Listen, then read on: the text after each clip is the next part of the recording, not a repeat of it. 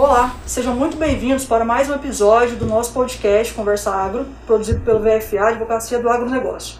Meu nome é Roberta, convido a todos a nos acompanhar nas nossas redes sociais, arroba VFA Advocacia, e principais plataformas de streaming e no nosso canal de YouTube. Lembramos que a gravação desse podcast dos demais, e dos demais acompanha as medidas de segurança do Ministério da Saúde, reduzindo ao máximo as possibilidades de contágio pelo coronavírus. Hoje, o nosso tema é ambiental e os crimes ambientais e formas não condenatórias de resolução. Olá, tudo bom, gente? Meu nome é Eduardo e a gente vai tratar hoje de uma, um mecanismo administrativo de resolução de questões e crimes ambientais. Olá, meu nome é Luiz, sou sócio do BFA e hoje a gente tem o prazer de receber aqui a doutora Camila Santiago Ribeiro, que é mestre em Direito Agrário pela UFG, pós-graduada em Direito Penal e Processo Penal servidora do Ministério Público, professora e coordenadora do Observatório dos Direitos das Mulheres da Uniaraguaia. Bom, é, primeiro, olá professora, é um prazer recebê-la aqui. E a gente vai falar um pouquinho hoje sobre algumas formas que não necessitam de condenação para resolução de crimes, de crimes ambientais, né? Dentro do direito penal brasileiro, a gente tem aí alguns princípios que fundamentam a, a punição, né? Prevenção, reparação, repressão, é, ressocialização. E quando a gente está falando de crime ambiental, o critério da reparação ele ganha uma importância um pouco maior, porque a gente está falando não só da manutenção daquele ambiente, mas inclusive da manutenção da nossa vida, das produções, né, da, da, da vida humana, da sobrevivência humana e das atividades econômicas também. Então, o próprio Estado brasileiro já tem algumas, algumas décadas aí, algumas possibilidades jurídicas que não envolvem condenação para determinados crimes que atendem a requisitos específicos, né?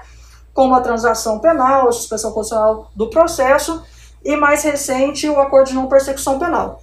Então, hoje a gente vai falar um pouco disso, porque é imperioso que a gente crie mecanismos de reparação do dano, porque senão eu entendo que a punição ela não vai ser suficiente, porque ela não vai atender o critério principal dela, que é de atentar para a continuidade da, da biodiversidade aí. É mais ou menos isso, professora? Bem-vinda.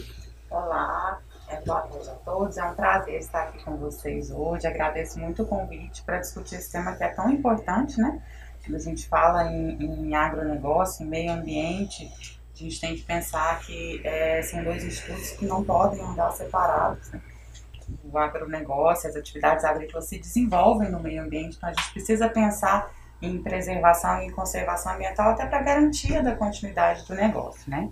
É, como você trouxe aqui, é, Roberta, quando a gente fala em crimes ambientais, é preciso ter em mente que a criminalização ela busca resguardar um bem jurídico maior que é bem comum de toda a sociedade, que é o meio ambiente. A previsão dos crimes ambientais, nós temos a Lei 9.605 de 98, que trata das condutas é, criminosas contra o meio ambiente, ela tem como objetivo preservar o meio ambiente em si.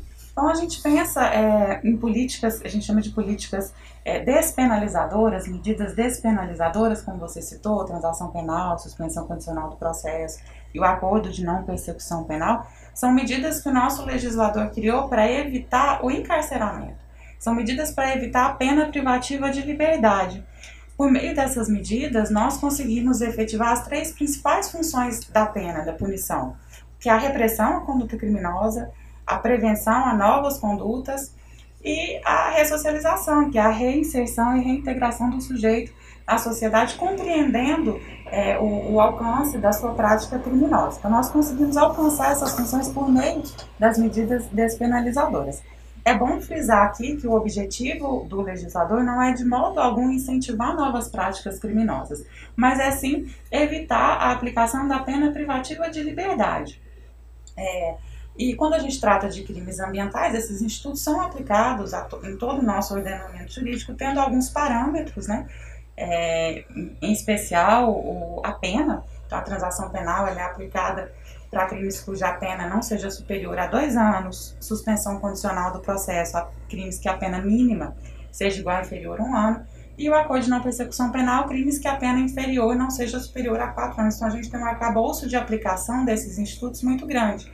Na lei dos crimes ambientais, praticamente todos os crimes é, podem ser objeto dessas medidas despenalizadoras, mas aqui a gente tem uma preocupação especial justamente com a reparação do dano. Essas medidas para serem aplicadas né, ao sujeito que cometeu um, um crime ambiental, elas exigem a reparação do dano ambiental. Aqui a preocupação do legislador, como eu disse, na preservação do meio ambiente é aliar tanto a, a medida despenalizadora quanto o objetivo final, que é a recuperação do dano ambiental. E é preciso destacar que os danos ao meio ambiente eles é, podem ser responsabilizados em três esferas: na esfera administrativa, na civil e na criminal. Então, as medidas despenalizadoras, a, a, aplicação da lei dos crimes ambientais ou um possível processo criminal, ele não exime o degradador do dano ambiental de reparar nas outras duas esferas. O que a gente consegue, por meio da transação, da suspensão condicional do processo, do acordo de não percepção penal, é aliar a reparação dentro da esfera criminal. A gente consegue aqui evitar o encarceramento do sujeito que cometeu um crime ambiental, a gente consegue efetivar a reparação do dano ambiental como uma medida imediata, né, uma medida feita num curto período de tempo, que é um ganho muito grande. A gente sabe que quando fala em meio ambiente, né, as reparações, a demora no prazo para se reparar o dano, ela pode acabar agravando ainda mais a situação danosa, né? Então, a gente consegue a efetivação dessa reparação em curto período de tempo e a sociedade acaba tendo, sim, a sensação de que a justiça tem sido aplicada, porque essa pessoa não sai impune. Né? Há sim uma punição, há a previsão da reparação do dano aliada a outras medidas é, de punição. A prestação de, de, serviço à comunidade, uma restrição de fim de semana, uma prestação pecuniária. Então, há sim a imposição de penalidades mas essas penalidades acontecem antes do processo criminal. Então, são momentos de aplicação da, da, das punibilidades diferentes. A pessoa não vai passar pelo processo criminal, esse processo não vai se arrastar anos no judiciário. E para o degradador, para o infrator, né, é uma medida vantajosa, justamente. Ele evita esse custo do processo criminal, ele evita despender né, grandes valores. A gente sabe que o judiciário hoje é caro. E, ao final, evita a condenação. Por mais que o crime tenha sido cometido, essas medidas despenalizadoras, elas não implicam em condenação criminal. Isso quer dizer que aquele sujeito não vai ser considerado é, reincidente, né? Então, eu acredito que a aplicação dessas medidas, ela representa um dano muito grande para todo mundo, tanto para o infrator, né, a pessoa que cometeu o crime ambiental, quanto para o meio ambiente e para a sociedade que vê um retorno rápido na efetividade é, das punições. É, e dentro dessas questões que a senhora falou, algumas são muito importantes ressaltar. Né? Primeiro, que essa separação das responsabilidades é, em relação aos danos ambientais, né? que a gente sempre, sempre fala que é uma linha de defesa para cada, é uma linha de reparação para cada, cada um tem um tipo de, de bem a ser tutelado, né? embora o, o, o bem ambiental seja o último a ser alcançado, cada esfera vai se responsabilizar por uma parte específica. E, assim, e dentro desses, desses institutos, pelo que a senhora vem vendo aqui na prática, a senhora acha que eles têm também um caráter educativo e eles estão trabalhando em favor da preservação ambiental a longo prazo? Só para só, só só complementar, que eu acho que, que ajuda também na pergunta da Roberta, na minha visão, tanto não é uma medida que estimula a impunidade, na medida que a gente praticamente elimina a possibilidade de prescrição desses crimes ambientais, né? Porque ali, em última análise, o Ministério Público e o Judiciário conseguem trabalhar de uma velocidade muito maior e conseguem ter uma efetividade social muito mais presente do que se fosse numa, numa ação criminal. E assim, é, a pessoa que recebe esse benefício, ela vai ser beneficiada com um número limitado de vezes, né? Ela vai receber um benefício agora, e se ela cometer um crime aqui daqui a pouco, ela não pode receber novamente, né? Exatamente, vocês tocaram em pontos muito importantes. Primeiro, acredito que isso não representa de forma alguma um incentivo né, à prática das condutas criminosas, não, não configura um mecanismo de impunidade, né? Primeiro, porque é, é sim a aplicação de uma sanção. Há, existe nesse caminho a aplicação de punições ali, né? A transação penal, ela é chamada na lei 9.099 é, de aplicação imediata da pena. A gente chama Instituto de Transação Penal, mas é uma aplicação imediata da pena, então a gente vê uma efetividade na punição. Apesar de não haver condenação, há sim a aplicação de pena a esse degradador. Outro ponto importante é a questão da prescrição. Os crimes ambientais, eles têm penas relativamente pequenas. E essas penas prescrevem num tempo muito rápido. Isso quer dizer que o Estado não pode efetivar mais a punição. Então, se não houve investigação é, policial, essa investigação não pode iniciar. Se não houve processo, ou se o processo está em curso, tudo vai ser encerrado. Então, o Estado perde o dever, o poder, dever de punir aquela pessoa que cometeu um crime ambiental, né? Com a aplicação dessas medidas despenalizadoras, a gente supera essa barreira. E é uma barreira muito grande se a gente for pensar em como é o nosso Poder Judiciário hoje. O Poder Judiciário é lento, é moroso, né, é de conhecimento de todo mundo, porque a sobrecarga de processos no Judiciário torna o retorno da justiça muito lento. Isso é um incentivador à prescrição. Com as medidas despenalizadoras, a gente rompe essa barreira. E é possível, sim, uma entrega efetiva da aplicação da punição, é, junto com a imediata reparação do dano ambiental num curto período de tempo. Né? Então, acho que isso não representa uma, uma maneira de é, incentivar a impunidade, até porque a pessoa, é, como vocês disseram, ela recebe aqui um benefício. Essas medidas despenalizadoras são um benefício concedido ao sujeito que praticou um crime ambiental, desde que ele atenda aos requisitos legais. Então, um dos exemplos é que ele não pode ter sido beneficiário desse instituto num período de tempo anterior. Na, na transação penal, por exemplo, prazo de cinco anos. Então, se você cometeu uma, um crime ambiental, foi beneficiado com a proposta de transação penal, e no ano seguinte você comete um novo crime, você não vai poder receber esse, esse benefício. Aí sim a gente vai ter início a um processo criminal e uma condenação final. E também tem um outro benefício que é diminuir o debate sobre a prova em si, né? É, assim, a, a efetividade do, do, do, da reparação ambiental é muito rápida, porque não há uma, uma audiência de instrução de julgamento, não há uma necessidade de produção de prova que às vezes demandaria muito mais tempo e energia seja da, do judiciário, seja do Ministério Público, seja mesmo até do produtor, para poder tentar demonstrar que o dano dele é menor do que foi efetivamente é, comentado. Então a gente vê que nesse tipo de instituto consegue se preservar o, o maior objetivo, que é melhorar o sistema ambiental, né? Se ele foi sofreu um dano, a gente está buscando, se não melhorar, pelo menos tentar resgatar e diminuir um pouco aquele, aquele problema. E, e, professor, assim, a gente falando um pouco especificamente sobre cada instituto, a gente tem assim que a transação, normalmente o MP oferece algumas possibilidades ali para cumprimento, para que o, o infrator aceite, né, na suspensão também. No acordo de persecução penal, a gente tem um pouco mais de mobilidade para discussão entre parte e, e MP, né? Então, assim, quais são os limites para o infrator de poder negociar esse instituto, existem esses limites, o, o MP é aberto para conversar sobre isso em prol do, do, do, do, bem maior, que é a preservação ambiental. Como que funciona na prática, por gentileza? É, existem limites, sim, e os limites eles são dados pelo próprio legislador. Né? Quando a gente fala em transação penal, o legislador impõe a aplicação imediata de penas restritivas de direito ou multa. E aí, se a gente for buscar ali na lei dos crimes ambientais, ela vai me falar quais são as penas restritivas de direitos. É a prestação de serviço à comunidade, né? É, é, a gente pode ter como prestação pecuniária, buscando a conversão desse recurso para uma entidade ou, enfim, para algum serviço que seja é, de ganho ambiental. Quando a gente fala em suspensão condicional do processo, o meu legislador me diz quais são as medidas a serem aplicadas, né? também seguem dentro da mesma linha.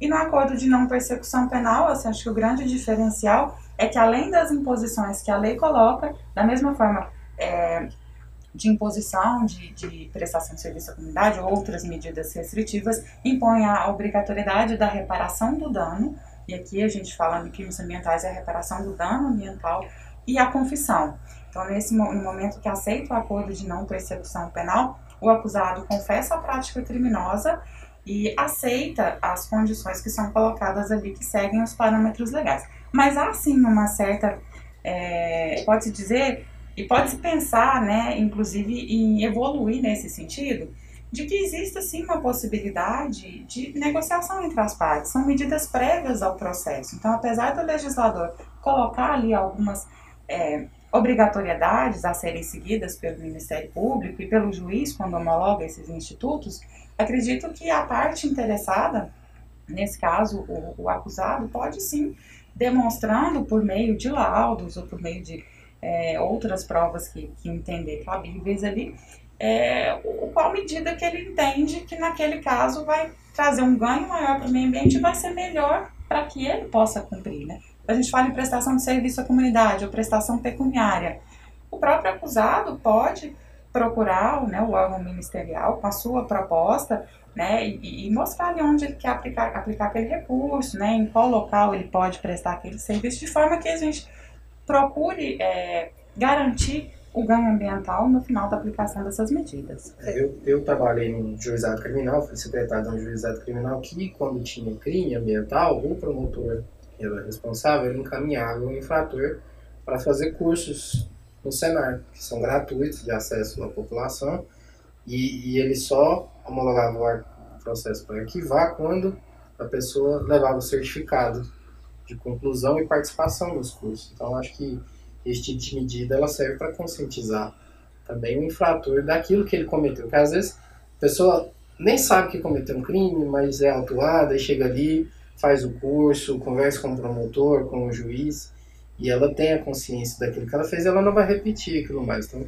acho que esse tipo de medida promove a conscientização e também promove o agronegócio que a gente quer promover, que é um agronegócio consciente, que porventura, uma vez ou outra, a pessoa vai cometer uma falha ali, mas não significa que ela tem que ser presa. Então, acho que é, esse é o caminho. É, dentro desse, dessa questão, a gente tem o seguinte: quando a gente traz um tema desse para ser discutido aqui, em um ambiente é, quase que conflitante entre os que entendem o agro como a importância que ele tem dentro do nosso país e aqueles que nos veem como vilões, assim, a gente tem aqueles que falam, nossa, mas vocês estão falando em não condenação por crime ambiental, isso é absurdo.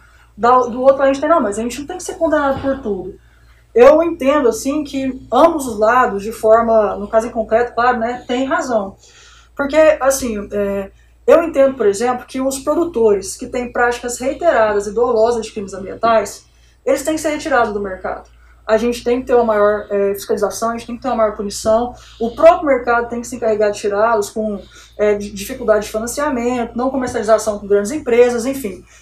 Mas, em contra... Oi? Do diligência ambiental, Sim. né? Agora, em contrapartida, eu, eu, também entendo que alguns delitos que estão previstos na, na lei de crimes ambientais, elas são altamente objetivas, né? Tá ali, por exemplo, cortar uma árvore em área florestal. Esse cortar uma árvore em área florestal pode estar ali, por exemplo, na atividade diária de um produtor que, por desconhecimento ou por é, facilidade daquela prática daquele momento, vai ali e corta. Longe de mim está falando que está certo, ele foi errado. Mas eu vejo com muita distância aquela prática de um desmatamento ilegal por o corte de uma única árvore. A senhora acha que esses institutos, apenas eles são suficientes para resolver essa, essa diferença, se é que a senhora vê que existe essa diferença, ou a senhora acha que ainda tem que ser criados mecanismos legais para resolver essa discrepância que existe entre possíveis práticas criminosas? Acho que no primeiro momento é importante ressaltar aqui que o nosso legislador ele não consegue tratar de forma individual todas as condutas, né? Sim. O direito penal ele parte de um, um princípio que é muito importante para o nosso Estado democrático de direito, que é a intervenção mínima. O direito penal vai interferir só quando eu não consigo resolver aquela situação conflituosa pelos outros ramos do direito. Então, a gente falar em criar novas, novos é, crimes, novas tipificações penais, eu acho que vai muito de encontro ao que prega a nossa é, Constituição ao, ao, trazer o direito penal dentro dessa perspectiva né, de é, atuação e intervenção mínima na nossa esfera de direitos. É, então, acredito que nós precisamos trabalhar em cima do que a gente já tem posto na legislação ambiental. A nossa lei de crimes ambientais ela é recente, ela é de 98. É uma legislação muito boa e ela tem como principal fundamento ali tentar conciliar né, as nossas práticas econômicas e sociais com a preservação ambiental. É, dizendo assim que, né, bom, se esses institutos são suficientes para diferenciar né, pequenas agressões ao meio ambiente de grandes agressões, eu acho que a gente precisa, inclusive, ir além. Porque esses institutos, eles se prestam a um, um papel de evitar a, a pena privativa de liberdade. A partir daqui, a gente não consegue fazer essa diferenciação entre os grandes danos e os pequenos danos. Né? Essa não é uma premissa para aplicação dessas medidas despenalizadoras. O que a gente precisa ter em mente é que assim, é, as condutas criminosas existem quando a degradação ambiental ela é ilegal. Existem formas de interferência no meio ambiente que são regulamentadas por lei. Então, no primeiro momento, acredito que o principal é que a pessoa que, que é, esteja envolvida em uma atividade que utilize recursos naturais, ela precisa compreender qual é a extensão da sua atividade e como ela pode agir interferindo no meio ambiente dentro dos parâmetros legais.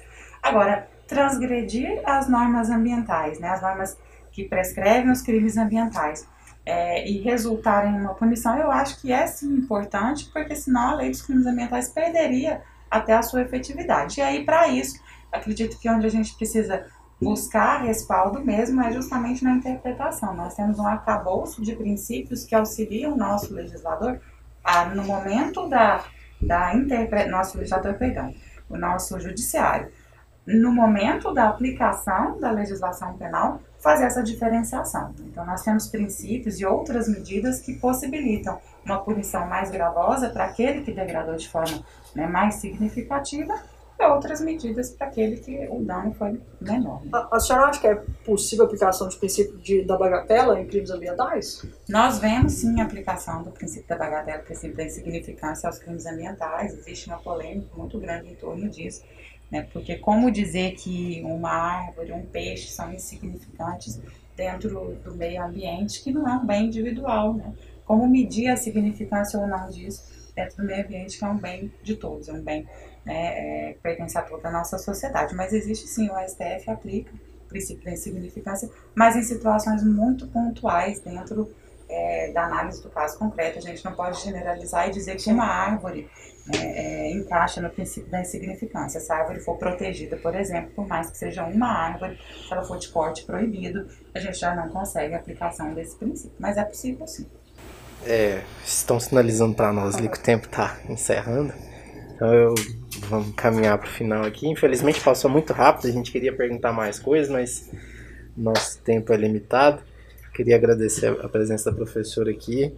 Foi um prazer conversar com a senhora, fazer esses esclarecimentos sobre esse tema. A gente mesmo teve dificuldade de conversar com outras pessoas sobre esse tema, porque a gente falava uma coisa, a pessoa ouvia impunidade.